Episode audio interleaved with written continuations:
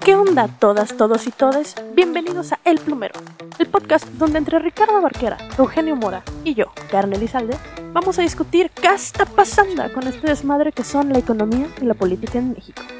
Prepárense mis cielas, que esto se va a poner bueno.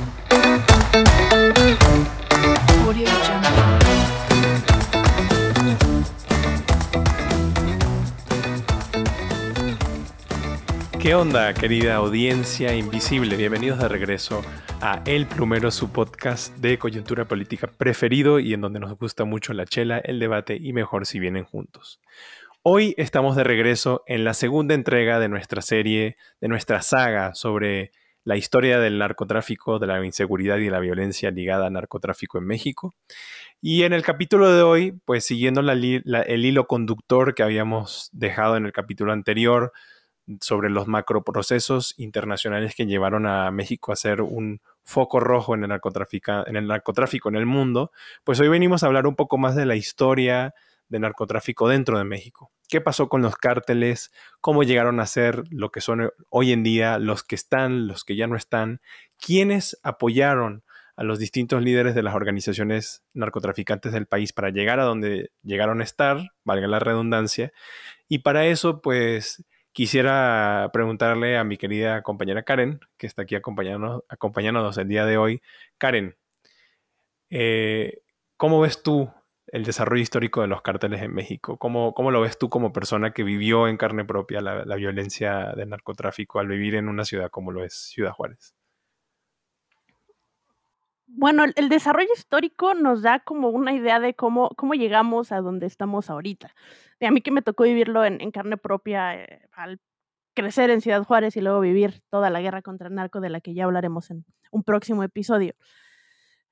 Meterme a leer cómo empezaron estos cárteles y, cómo el, norte siempre fue como un punto eje de, del, tráfico de, de drogas en México, sí da como muchas respuestas a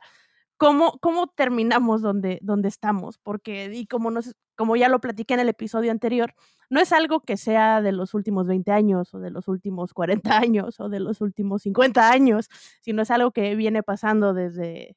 desde principios del siglo pasado. ¿no? que ya lo platiqué un poquito con el relato histórico el año pasado, como cómo, empieza el año pasado, el, el, capítulo pasado, perdón, de cómo empieza el narcotráfico con, este, con los chinos, pero al final cuando, cuando quitan a los chinos, empieza como esta hegemonía de los, de los mexicanos en aprovecharse las redes que ya habían tejido los chinos para pasar la droga a Estados Unidos. Y así es como empiezan estas influencias de las familias, particularmente en, Sinaloa, para empezar a afianzar poder, empezar a, afianzar lazos de, de corrupción y lazos logísticos para ampliar la producción de drogas, porque al final siempre ha sido un negocio rentable. La, ilegalidad de, los narcóticos hace que sean muy, muy rentables de, al momento de su producción y su distribución, y eso hace atractivo que las organizaciones vayan creciendo. Y han crecido desde los años 40 con, distintas familias a, lo largo del norte, porque, porque en el norte, además de la cercanía que tiene con Estados Unidos y que facilita su, su, movimiento, el, movimiento de, la droga como tal en la frontera, también ayuda que sea una zona donde la plantación, particularmente la de amapola, se haya dado muy bien. Eh, eh, particularmente en, en, el Triángulo Dorado, que es como se le llama, que es esta parte donde colindan Durango, Sinaloa y eh, Sonora. Durango, Sinaloa, Sonora y Chihuahua en, esa parte la producción de amapola se dio particularmente bien, que fue la que empezó los chinos. Y como se dio también, entonces se dieron cuenta de que podrían plantar un chingo y podían transportar un chingo. Quienes se dieron cuenta, las familias eh, campesinas originalmente de, esa zona, que desafortunadamente, como la producción agrícola en México ha sido históricamente olvidada, resultaba más rentable para estas familias empezar a plantar droga y venderla que plantar cualquier otro tipo de cosa que al final iba a ser mucho menos redituable que pues plantar amapola. Entonces empezaron a dedicar a la producción de amapola y entre las mismas familias a empezar a distribuirla en, Estados Unidos. Entonces se crearon unas microempresas ilícitas sin mucho poder logístico, esto es antes de los años 40, que tenían producciones limitadas y que entre las mismas familias se iban, se iban distribuyendo. Con el paso del tiempo y como se dieron cuenta que era redituable, empezaron estos conflictos de, entre familias y hubo quienes apoyados por distintos gobiernos, porque además eh, muchas familias se dieron cuenta de que con el apoyo de gobernadores y de presidentes municipales podían plantar sus drogas sin ningún tipo de problema. Entonces se creó una, una relación histórica entre gobiernos locales, policías locales y familias locales para todos incluirse en el bonito negocio del, del tráfico de drogas. Y pues los que se vieron más listos fueron los que empezaron a afianzar mayor territorio y fueron los que empezaron a crear redes más amplias para ampliar su negocio de, del narcotráfico, hasta llegar a un punto a, a finales de los 50, donde es Pedro Avilés el que empieza a agarrar distintas pequeñas organizaciones y las empieza a integrar dentro de lo que sería la organización de Sinaloa, que eventualmente se conocería como el cártel de Guadalajara, que sería el cártel más importante hasta los años 70 más o menos, que fue el primer cártel como tal que ya tenía una estructura bien planeada y bien organizada para el tráfico de drogas. No sé si alguno de ustedes quieran comentar como algo de este brevario cultural que estoy dando de cómo terminamos con los capos que, conocimos en, los años 80. Sí, básicamente, bueno, bueno, voy a hacer algo de referencia a eh, nuevamente a esta obra de Netflix de Narcos México. Y hago referencia porque en lo general me parece una, una buena acción de recopilamiento histórico. Tenemos pocas obras que se dedican a seguir la, la, trayectoria histórica, la trayectoria temporal de cómo se, se hacen los grupos del narcotráfico. Y pues incluso entre estas hay, hay como diferencias, ¿no? No son claras en específicamente cuál es la realidad de cómo se formaron estas organizaciones. Pero básicamente esto que nos dice Karen es como el, el en general, ¿no? Como, como Pedro Avilés es pues retirado más a huevo que de ganas de, de, del traslado de drogas. Aquí hay que tener algo claro. Si, si ustedes vieron la, la, serie de Netflix, y si no, también van a entender el argumento, no se preocupen, pero si ustedes vieron la, la serie de Netflix, nos damos cuenta que en las primeras escenas de la primera temporada lo que vemos es que está Caro Quintero en la sierra y llega el ejército y empieza a destruir los plantíos. Esto en la serie de Netflix pasa nada más como algo que el ejército hizo en algún momento y que le causó problemas al cártel de Pedro Avilés, pero no fue una acción menor ni tampoco fue una acción aislada. Esto se da dentro de la Operación Cóndor, que el gobierno de Estados Unidos junto con el gobierno mexicano mantenían en territorio mexicano y que además se da a la par de las operaciones Cóndor o del Plan Cóndor que está en ese momento corriendo con las dictaduras militares en América Latina. Es decir, nosotros no tuvimos a un dictador apoyado por los Estados Unidos, pero sí, sin duda, tuvimos planes donde Estados Unidos entrometía en nuestra política interna. Y este es un ejemplo extraordinario. A través de la Operación Cóndor se queman cientos de miles de, de plantíos.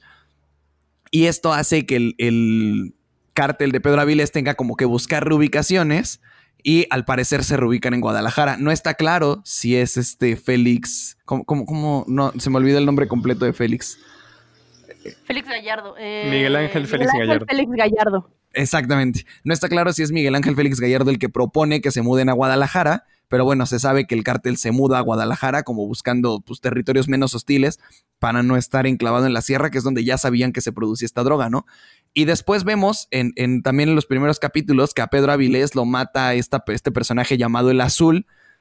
que al final el Azul no tenía en la realidad el puesto que le dan en Narcos, no era como el casi el director de la Dirección Federal de Seguridad, o sea, sí era de los, de los perfiles altos, pero no era el segundo al mando en la Dirección Federal de Seguridad. Y pues realmente Pedro Avilés tampoco muere de esta manera, ¿no? Pedro Avilés muere en un tiroteo con autoridades mexicanas. No es que lo maten con un tiro de gracia en una carretera y le digan a Félix, ahora tú vas a ser el nuevo zar de la droga en México. No, las cosas no son así de fáciles. Estas son simplificaciones que hacen arcos como por formar un personaje mucho más este, completo en Félix y por hacer como este narco y, y tratar de retratar la corrupción, pero pues tampoco fue así, ¿no? Pero lo cierto es que sí es Félix quien retoma estas actividades y, como bien nos, nos, platicábamos con Karen antes de empezar este episodio, pues también es Félix el que, el que, ¿cómo se llama? Perdón, me, me fui por un segundo. Es Félix el que retoma estas actividades y es Félix el que empieza a consolidar este enorme cártel que sí se llegó a llamar la federación. Tampoco está claro si se llamaba la federación por sus miembros o por alguien más, ¿no? Pero quien retoma este cártel que sí se llegó a llamar la federación y pues que era el que controlaba todo el, contrabando de droga. Aquí lo interesante es que no solamente producía y exportaba la, la droga, que en México era nada más la marihuana. Es Félix el que empieza los contactos el contacto con los colombianos para poner a su disposición la red logística que él ya había construido para traficar marihuana y para empezar a meter la, droga hacia Estados Unidos cuando, como Karen mencionó en el episodio pasado, cuando se cierra esta ruta a través del Golfo de México, donde se pasaba por barcos y, avionetas a través de estas islas entre Bahamas y, Florida, ¿no? Eh, pero bueno, vaya, como marco de referencia general, yo creo que, que Narcos México hace un, excelente resumen de más o menos cómo es cómo se conforman estos grupos. Y ya después de eso pasamos a cómo se conforma el cártel de Sinaloa, que es como el, heredero legítimo del cártel de Guadalajara. Pero antes de meterme en eso, no, sé si quieras decir algo, Eugenio. Pues creo que, o sea, además de, este buen recuento histórico de las de los los personajes lo que hicieron, lo que pasó, que acaba de darnos Barquera, pues igual, como lo comentaba con mis compañeros aquí antes de, empezar el episodio, una de las cosas de las que hay que tener en cuenta es que el ejército mexicano históricamente siempre participó en incautaciones de droga, incluso ahí está muy bien documentado que de, bueno, por lo menos la primera evidencia de que se tiene del ejército en la participación en para detener el tráfico de drogas en, la frontera México-Estados Unidos viene desde tan atrás como 1938. Y a partir de 1947 es que la PGR asume el combate junto a la Sedena del tráfico de drogas. Ahora, cuando, como bien lo mencionó este Barquera, entre los años de 1975 y 1978 se da esta operación Cóndor en conjunto con, las autoridades de los Estados Unidos en un rol solo de, bueno, según ellos, de, de asesoría y apoyo logístico pues se queman eh, infinitas cantidades de plantíos de marihuana, que se supone que este, este iba a ser como lo que usualmente se dice como el endgame del, gobierno norteamericano, porque pensaron que iba a ser finalmente la, estrategia que iba a detener el, flujo de, drogas hacia Estados Unidos. Sin embargo, yo, yo lo que quisiera decir es que pues las drogas es un negocio redondo, porque ahora sí metiéndonos a, a términos un poco más de, economía, pues es, es un, negocio en donde la oferta genera su propia demanda y donde la demanda es inelástica porque un, consumidor de drogas que es verdaderamente adicto es insaciable por, el, por la naturaleza misma de, las drogas duras y, de cómo funciona la adicción física a las drogas y por eso lo, quiero mencionar porque es muy importante para el otro que voy, a decir. Los consumidores que están muy metidos en ese, en ese tipo de eh, actividades son verdaderamente consumidores insaciables. ¿Por qué importa esto? Porque justamente el fracaso de la Operación Cóndor, que la, como mencionó Barquera, viene en que en el momento en el que, en el que empieza a decaer el consumo de drogas tipo marihuana en los Estados Unidos es el momento en el que son sustituidas por drogas sintéticas mucho más fuertes y ya lo mencionábamos en el capítulo pasado como la cocaína, como pues este, los ácidos sintéticos como el, pues, el, LSD, las anfetaminas, o sea, igual otros derivados de, de opioides. Y estas drogas son verdaderamente drogas pues estrella porque capturan eh, al mercado por completo, a los consumidores por completo, quienes las empiezan a, quienes las empiezan a consumir, pues muy difícilmente las dejan y se convierten en, verdaderamente esclavos de la sustancia. Y es muy muy grave porque esto es lo que va, lo que va a empezar a darle pues es todo ese poder eh, al, a los cárteles nacionales al saber que tienen eh, intrínsecamente, aunque en ese momento no, no, no era el, vamos a decir, una industria, se dan cuenta que tienen al mercado más grande del mundo a las, en el patio trasero y, que eso puede convertirse justamente en, el, en, el, en, la oportunidad más grande de crecimiento que tienen y pues no la dejan ir. Y pues, y pues a partir de ahí pues es lo que, lo que empezamos a ver en, en las ciudades fronterizas es que se convierten en las icónicas plazas de distribución y venta de drogas, este, en donde también son los focos en donde la violencia surge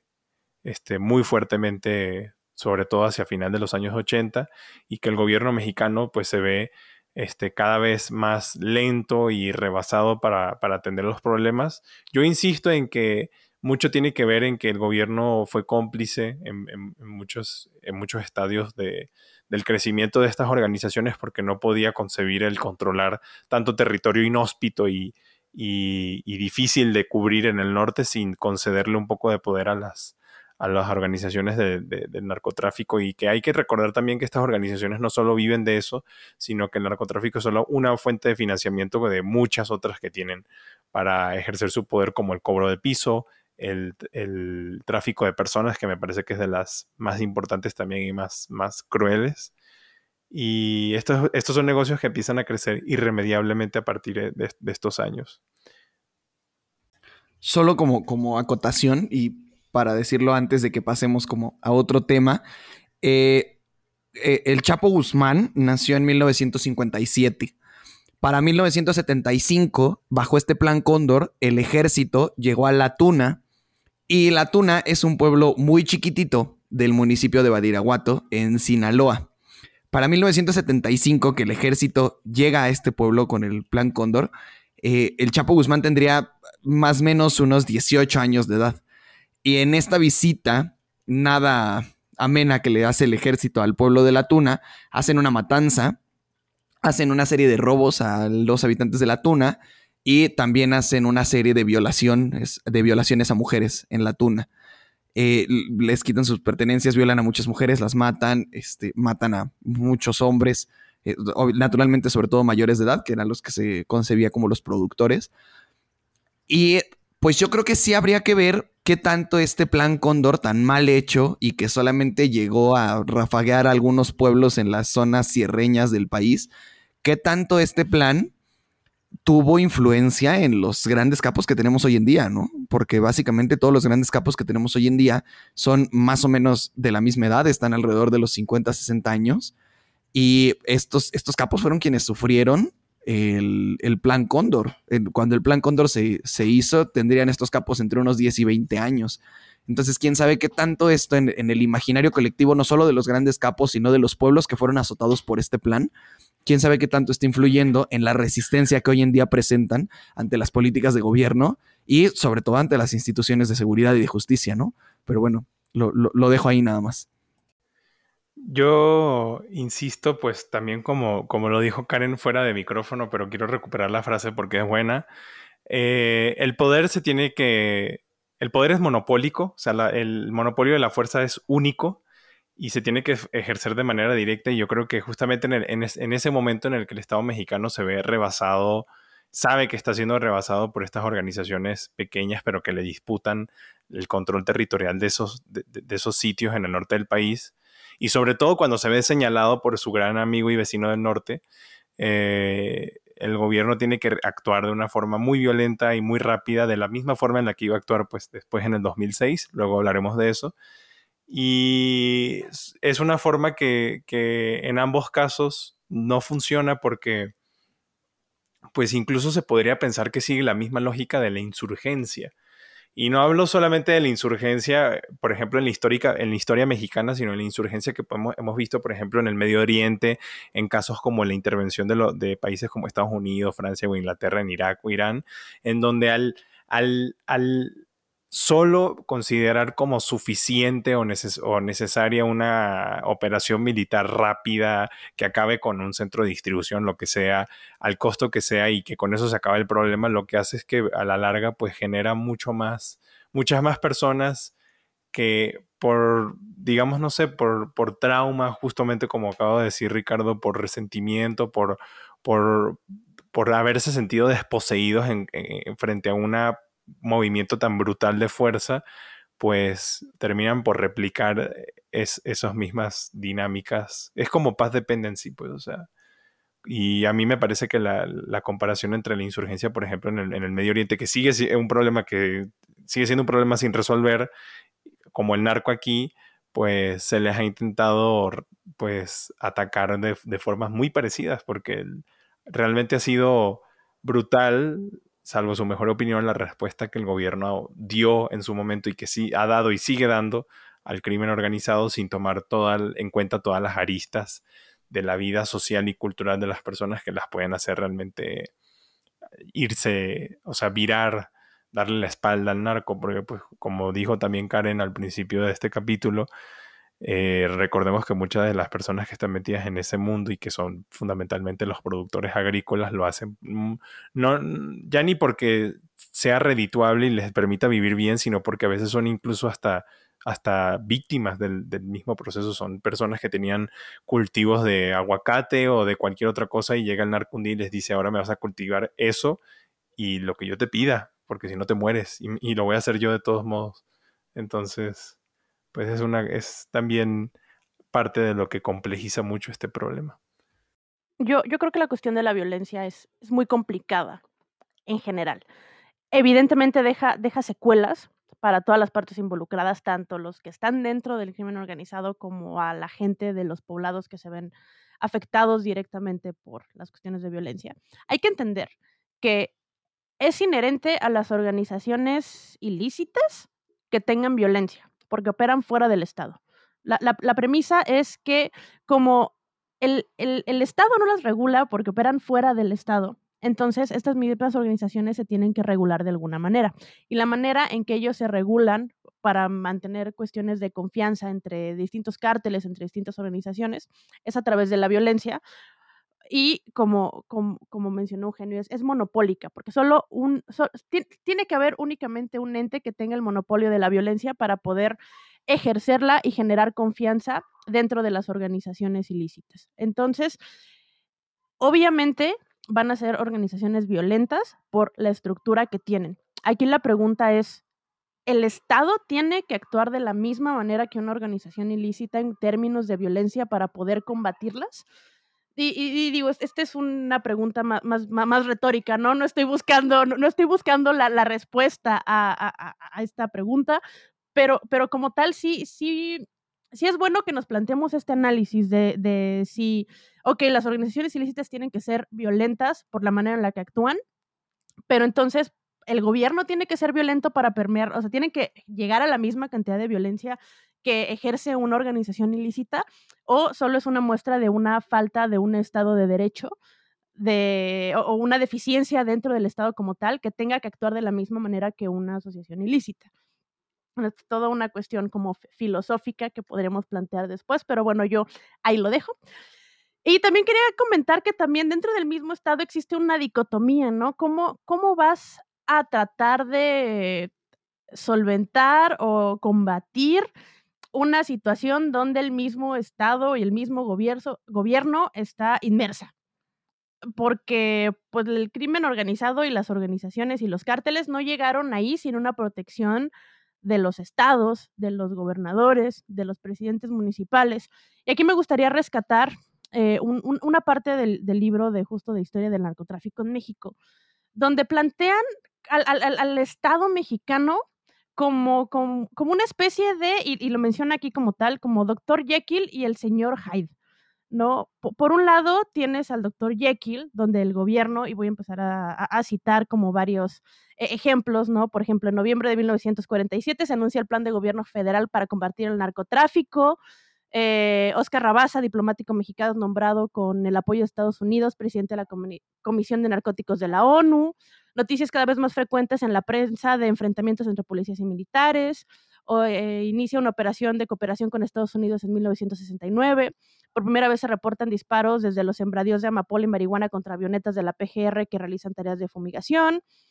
Pero, por ejemplo, por el otro lado, tienes a lo que se menciona como al señor Hyde del Estado, ¿no? Como con detención del jefe de la policía de San, Luis, de San Luis Río Colorado, Sonora, con cargamentos de heroína, expresidente municipal de Badrigato, detenido por tráfico de heroína, acusaciones entre policías judiciales del estado de Sinaloa de participar en el narcotráfico, Francisco de la Rocha Tagles, jefe de la Policía Judicial, publica cartas denunciando que él fue ingenuo y tiene pruebas de la participación de muchos políticos, entre ellos Rafael León Arrieta, antiguo subalterno de Rocha y ahora jefe de la Policía Judicial, esto es en el 74 jefe de la Policía de Narcóticos ordena que se cultiven adormidera, que es básicamente la amapola, fijando, una, fijando que una parte le correspondía. Y también hay casos documentados, ¿no? Que la, que la misma policía cuando hacían, eh, también por los años 40, la policía que hacía decomisos de droga se les pagaba con la misma droga, eh, o sea, no se les pagaba con dinero, se les pagaba con la droga y entonces los mismos policías se veían obligados a vender la droga para poder tener el dinero porque no se les pagaba con dinero, se les pagaba con droga. Entonces justo quedamos en esta dicotomía de cómo podemos esperar que el Estado actúe si históricamente el Estado ha estado metido dentro de los cárteles y, no solo dándoles protección activamente dentro del tráfico de drogas. Y, y digo, no, no, no, es algo que solo pasara en esa época. Sabemos que sigue habiendo políticos que están mezclados con, con, el narco, digo, tanto así que el video de la semana pasada de Samuel García, no, de, de su familia con, los naxos, de, con sus nexos con, con, el narcotráfico, o sea, no estamos viendo nada nuevo, no estamos viendo que se haya solucionado. Si esto pasaba desde los años 40 y sigue pasando ahorita, evidentemente algo no se está haciendo bien de las N cantidad de políticas que el gobierno ha implementado para tratar de solucionar el problema con el narcotráfico. No, completamente de acuerdo y, lo seguimos viendo también después de, los periodos que mencionas, ¿no, Karen? O sea, en, en el 84, José Antonio Zorrilla, que era direct, director federal de seguridad, ordenó el asesinato de Manuel Buendía, que era un periodista que había evidenciado el vínculo entre el narco con las autoridades federales y con el ejército, que el ejército se creía incorruptible hasta ese momento y, Manuel Buendía de, demuestra que no es así, entonces, perdón, y Manuel Buendía demuestra que no es así, entonces lo matan. También tenemos en, ese mismo sexenio de Miguel de la Madrid que su secretario de defensa, Juan Arevalo Gardoqui, es acusado en dos juicios en tribunales estadounidenses de haber recibido sobornos del narcotráfico y de la Madrid empieza eh, acciones diplomáticas con el gobierno de Estados Unidos para que no se haga nada y decide no hacer nada contra, contra este secretario de la defensa. Entonces, vaya, esta impunidad es a través de todos los sexenios, ¿no? Incluso ya llegando a Gortari, vemos que Gortari también tiene el hermano de Gortari, este Raúl Salinas de Gortari, también tiene este, estas acusaciones de haber estado coludido con grupos del crimen organizado. En el sexenio de Cedillo, su hermano es acusado de haber hecho tratos inmobiliarios con personas que eran este como enviados de buena fe del Señor de los Cielos. Entonces, vaya, tenemos en, en, también el gobierno de Cedillo, el general Jesús Gutiérrez Rebollo, que era como el zar antidrogas en ese momento, es acusado de tener vínculos con Carrillo, con el Señor de los Cielos, y cuando lo acusan, entonces este general acusa al secretario de la Defensa, Enrique Cervantes Aguirre, de proteger altos cargos militares que también estaban coludidos vaya, empezamos a ver después de los 70s y 80s una red de, putrefacción en los más altos niveles de gobierno, porque aquí Karen rescató muchos casos de, de, políticos municipales, ¿no? Que uno dice como, bueno, son actores menores, con mucho menores sueldos, como por esta idea podrían ser más fácilmente corruptibles, pero esto empieza a llegar a secretarios de la defensa y altos miembros de los, de los órganos de seguridad desde los 80 y pues nos da una idea de lo fuertes que eran los cárteles, ¿no? De cómo logran cooptar a estas instituciones. Y yo creo que el cártel que nos demuestra esta fuerza que tenían es el cártel heredero del cártel de Guadalajara, que es el cártel de Sinaloa que incluso el cártel de Sinaloa se organiza, según varios expertos, se organiza al nivel de una, al nivel y con la eficiencia de una empresa transnacional y básicamente tiene tres áreas clarísimas de operación, ¿no? Que es una dedicada a la compra, producción, almacenamiento y cuidado de la mercancía, una segunda que es la jurídica, que hace relaciones políticas y se dedica no solo a la defensa judicial de los miembros, sino también a corromper a altos cargos, porque no lo puede hacer directamente el narco, aunque se dice que sí. Hay, hay leyendas urbanas de que grandes capos han pisado los pinos para hacer reuniones. Quién sabe qué tan ciertas sean estas, pero vaya, esto demuestra lo, lo, difícil que ha sido lidiar con el narco y cómo ha estado coludido con las más altas esferas del poder político, ¿no? Y una tercera, un, una tercera parte de, de, los cárteles, que es la encargada financiera, que no solo reinvierte las ganancias, sino que también las lava. Y en el caso del cártel de Sinaloa, que ha sido el mejor organizado en todos los tiempos, las, las ganancias se lavaban aquí en México, ¿no? Pero ya más, ya más en el presente con el cártel Jalisco Nueva Generación, las ganancias se lavan incluso en el extranjero, o sea, ni siquiera se hacen en México. O sea, estos cárteles se van sofisticando. Pero bueno, eso, eso del cártel Jalisco ya es tema de, de, de otro capítulo, mucho más nuevo. Pero vaya, o sea, no, nos deja ver cómo estas organizaciones se van haciendo cada vez mucho más buenas en su trabajo. Y también tenemos otro problema, ¿no? Que es ya en los tiempos de Gortari, cuando deciden descabezar al, cártel de Guadalajara, que hay que ser bien claros aquí, en los tiempos de Gortari se descabeza al cártel de Guadalajara y se agarra a este Félix porque se estaba firmando el Tratado de Libre Comercio y Estados Unidos no podía firmar el Tratado de Libre Comercio, que no solo era el primero, sino que era el más ambicioso en la historia hasta ese momento, con un país que estaba corrompido hasta la médula. Entonces descabezan al cártel de Guadalajara y ahí empezamos con esta estrategia que después mantuvo Calderón, pero que eso lo vamos a mencionar en el siguiente episodio. Pero empezamos con esta estrategia de Kingpin, que se dice que agarrando a las grandes cabezas lo que va a pasar es que como quitas la cabeza, pues el cuerpo se va a morir y nos damos cuenta de que no, nos damos cuenta de que los cárteles no son una serpiente que descabezas y se mueve un rato pero se muere. Nos damos cuenta de que los cárteles realmente son como una hidra y donde cortas una cabeza aparecen dos. Y esto es lo que vemos con el descabezamiento del cártel de Guadalajara. Se quita y de ahí las principales plazas que manejaba el cártel de Guadalajara se empiezan a volver cárteles propios. Y tenemos al cártel de Ciudad Juárez, que era dirigido por, por Carrillo, por el Señor de los Cielos. Tenemos al cártel de Tijuana, que era dirigido por, corríjame si estoy mal, pero el cártel de, Tijuana era dirigido por los Beltrán Leiva tenemos eh, el cártel del Golfo, que era el principal competidor del cártel de Guadalajara, que empieza a hacerse mucho más fuerte y que empieza relaciones con los Zetas, que además los Zetas es un grupo de ex militares que forman un cártel propio y que no estaba orientado a producir, sino solo a hacer un enlace logístico para traspasar la, la venta de coca desde Colombia hacia Estados Unidos. Entonces lo que tenemos es que es un descabezamiento en muchísimos cárteles más que vamos a seguir viendo hasta la actualidad. Yo solo como dato curioso quería decir que los Zetas, que son hasta el día de hoy, porque hemos visto que los cárteles ahora de la actualidad son también muy sanguinarios, eh, los Zetas eran un grupo muy violento por esa razón que menciona Ricardo, eran un grupo de exmilitares que además surgió a partir de que se hizo una operación dentro del ejército mexicano, o sea, de las Fuerzas Armadas, que se llamaba Operación México Seguro, en la que se vacaron alrededor de 10.000 elementos de seguridad del ejército y de la marina. Y a partir de, la, de, que se vacaron, eso fue en los 90, a partir de que se vacaron es, es, a esos 10.000 elementos que además se sabía que, eran, que tenían nexos con el narcotráfico, pues eh, fue como darles luz verde para crear su propio cártel y por eso los Zetas fueron tan famosamente sanguinarios y, y precisos y efectivos para, para llevar terror también al, a México. Y son los que heredan como todas estas mañas, ¿no? De dejar cabezas en, centros muy públicos como mercados o escuelas. Y son los que empiezan con esto de, eh, quemar a sus víctimas, quemarlas vivas, que de hecho le decían, en ese entonces le decían coser o cocinar. Eh, hoy en día cocinar ya es disolver a las víctimas en ácido, o sea, pero vaya, son los Zetas quienes empiezan con todas estas estrategias horribles que vienen del ejército mexicano y que cabe destacar son heredadas del ejército estadounidense,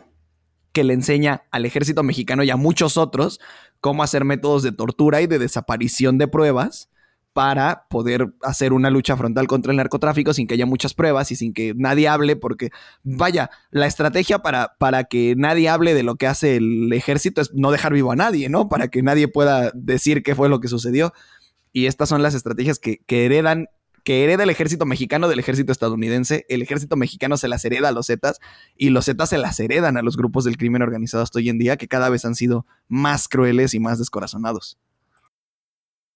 Yo también iba a, señalar eso, que pues muchas de esas técnicas son técnicas de que, que estos militares que vacaron del ejército conocían porque habían recibido pues adiestramiento y, entrenamiento de, asesores de los Estados Unidos en, en anti-extorsión, antisecuestro, antiterrorismo y pues se, hizo muy se les hizo muy fácil aplicarlas a la inversa y pues sembrar terror en la población mexicana. Y creo que también cabe destacar la, la, falta de inteligencia, o sea, por inteligencia me refiero como a el análisis de las organizaciones en contra de las drogas al, momento de plantearse esta idea que viene también desde Estados Unidos de cortar la cabeza del cártel de Guadalajara, al no entender cómo el mismo cártel había creado esta estructura que permitía que, o que iba a permitir que en el momento en el que cortaras la cabeza fueran a salir estos distintos cárteles, porque viene desde el mismo cártel de Guadalajara esta misma acomodación interna de las plazas para tener una, una mejor administración logística de cada uno de los puntos, tanto de cultivo de drogas como de transporte hacia la frontera. Y es el mismo cártel de Guadalajara el que agarra a estas familias sinaloenses para ponerlos estratégicamente en, los puntos donde ya se encontraban. el, Señor de los Cielos estaba aquí en Ciudad Juárez. Bueno, originalmente lo mandaron a, Ojinaga para eh, supervisar las, este, las relaciones con el transporte de, cocaína que existían en, ese momento a través de, la plaza de Ojinaga y eventualmente se traslada a Ciudad Juárez, pero quien lo manda a originalmente Ojinaga es el es el mismo Félix Gallardo, el que, le, el, que lo manda a supervisar la, el transporte de la cocaína. Y, lo mismo pasa con, el resto de las, de las familias de, Sinaloa, o sea, con los Caro Quintero, con los Zambada, los Beltrán Leiva, con los Carrillo Fuentes. Todos ellos estaban en esas plazas porque ahí los había mandado el cártel de Guadalajara a supervisar las labores logísticas de cada uno de sus puntos. Entonces, o sea, obviamente en el momento en el que descabezan al cártel, pues ya estaba acomodado de, tal manera que los que ya se encontraban en el punto de supervisión simplemente tomaran las riendas de cada una de las plazas que ya tenían dadas por el mismo cártel. Entonces ahí se ve una gran falta de, análisis e, y, de inteligencia por parte de las organizaciones policíacas de decir, bueno, pues vamos a cortar la cabeza y con eso se va a caer todo. evidentemente eso no iba a pasar por la misma estructura que tenía el, el cártel. Entonces habla de una negligencia de todas las partes involucradas al momento de tomar esa decisión, decisión tomada, como ya lo mencionaron, por presión de Estados Unidos. ¿Qué digo? Históricamente, por lo que hemos visto, las malas decisiones tomadas en, México vienen a consecuencia de presiones de Estados Unidos y por querer quedar bien con Estados Unidos, se toman decisiones en putiza, mal pensadas, que al final han terminado con consecuencias más graves y, muy alejadas a solucionar el problema real del narcotráfico en México.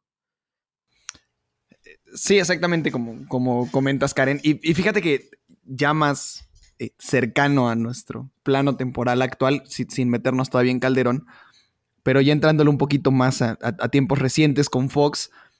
hay frases muy interesantes, ¿no? Por ejemplo, este Calderón menciona en su libro que Fox, cuando le, le pasa a la presidencia,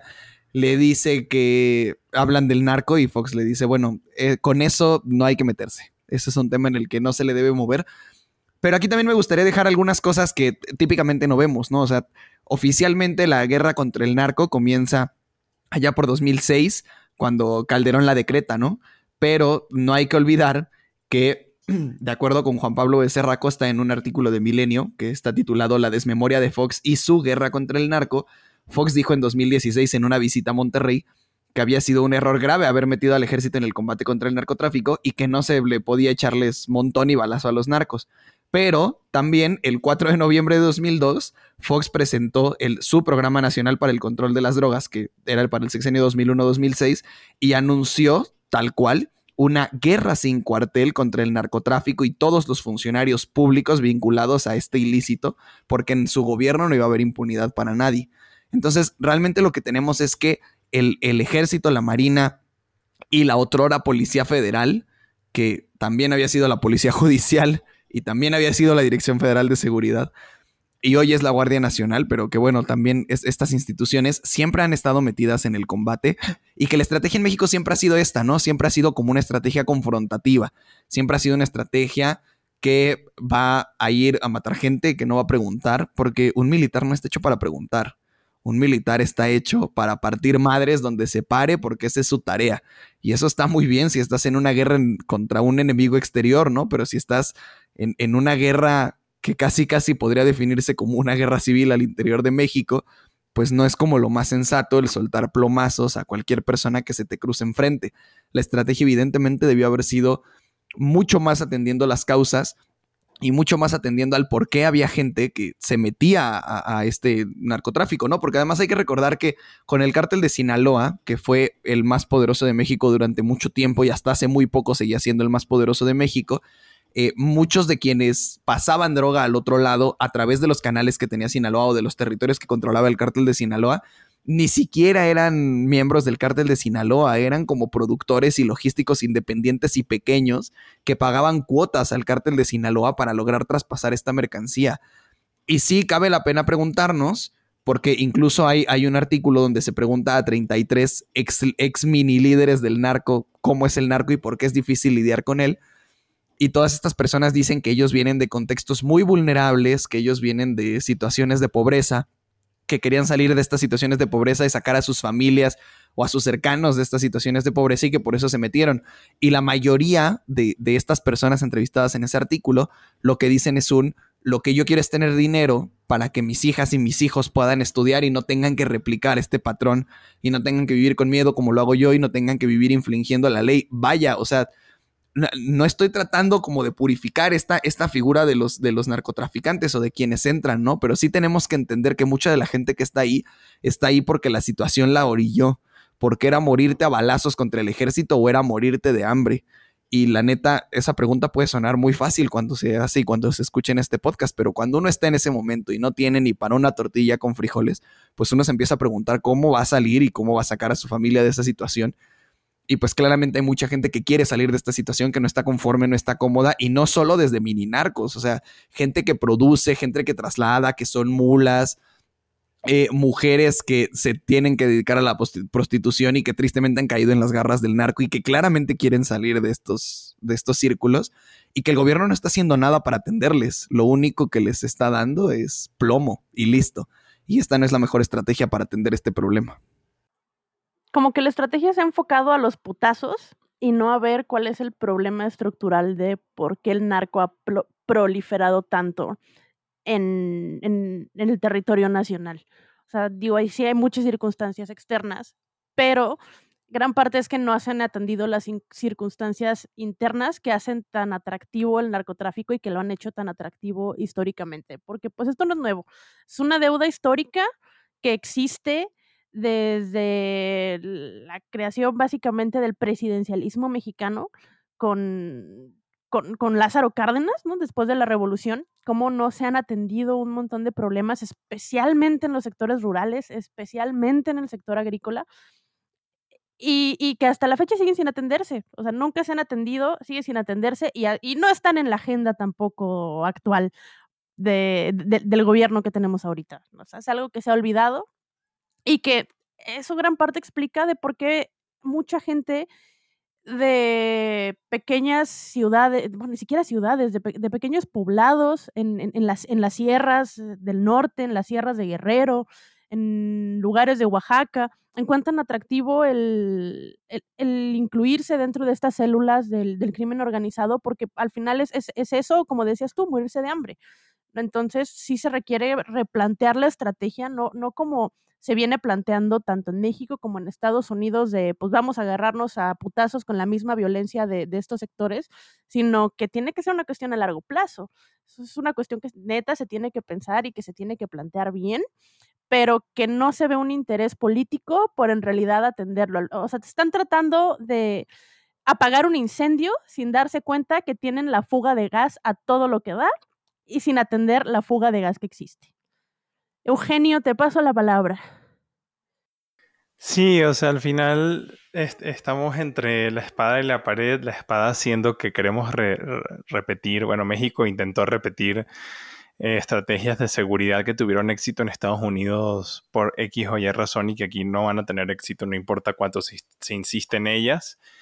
Y la pared de, que tenemos todo un sistema político que está penetrado totalmente por el narcotráfico y que la, ni la transición a la democracia, ni la apertura de la economía, ni etcétera, etcétera, etcétera, le ha hecho o sea, ha puesto a México y al gobierno y a sus ciudadanos en una mejor posición para tratar con este problema pero pues yo insisto, aunque tengamos que estar como un disco rayado en este tema, no me importa, en que México paga los platos rotos de una guerra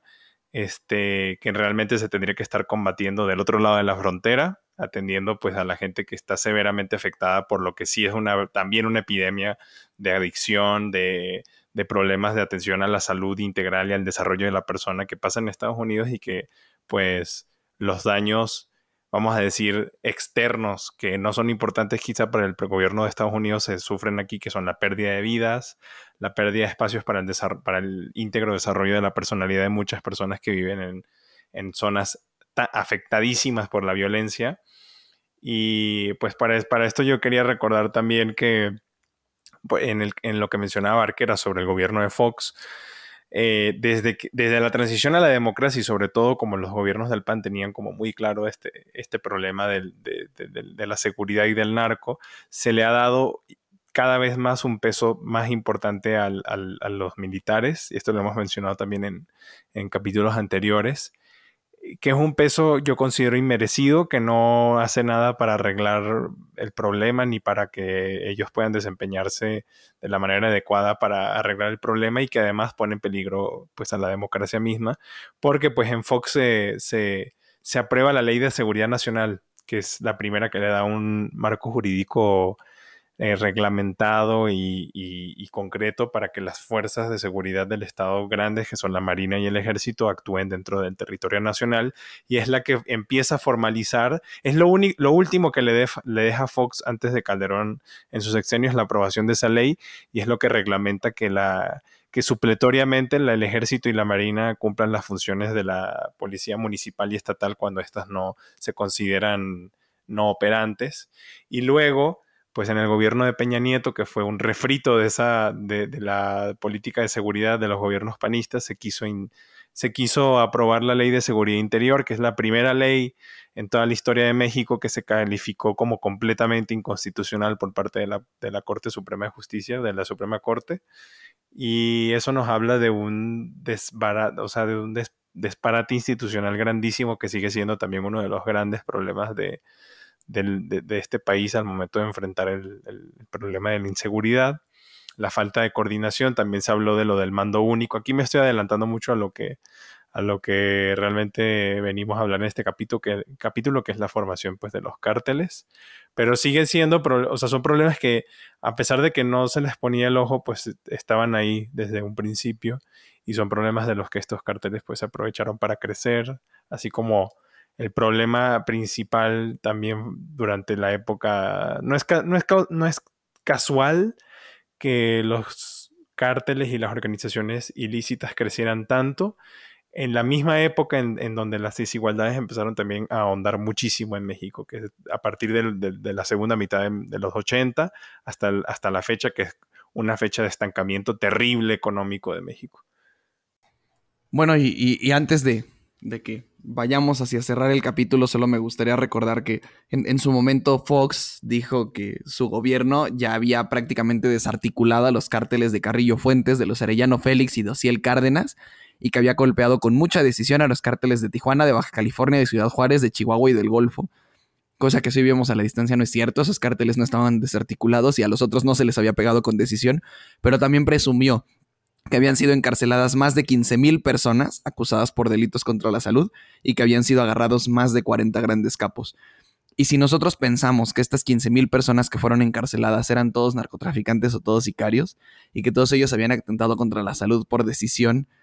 y no porque las circunstancias los obligaron, es decir, si todos pensamos en estas 15.000 personas como capos de la droga y no como víctimas de un sistema de, una falta de un Estado de Derecho y de la falta de un Estado de bienestar que les permitiera obtener el pan de cada día a través de otras formas, pues entonces somos muy inocentes, ¿no? Por decirlo menos, pensar que estas 15 mil personas realmente habían delinquido de esa manera. Y pues también nos trae otro problema, ¿no? Que, tal vez toquemos en, en algún futuro, pero también nos trae el problema de cómo hemos sobrepoblado nuestras cárceles con personas que, pues a mi parecer, en muchos casos son inocentes o son víctimas, no son delincuentes. Y en esa nota, aunque quedan muchísimas más cosas por decir, este, queremos dejarlo para el próximo capítulo en el que estaremos hablando directamente de lo que sucedió en el sexenio de Felipe Calderón Hinojosa, cómo transformó la vida pública de México para mal, se los anticipamos, y en esa nota justamente queremos mandarles un gran saludo a ustedes, Audiencia Invisible. Esperamos que hayan disfrutado una vez más de este gran espacio de discusión que es el plumero, su espacio, nuestro espacio, el espacio de todos. Y como siempre es costumbre en este lugar, les mandamos un gran beso en el asterisco. Cuídense mucho.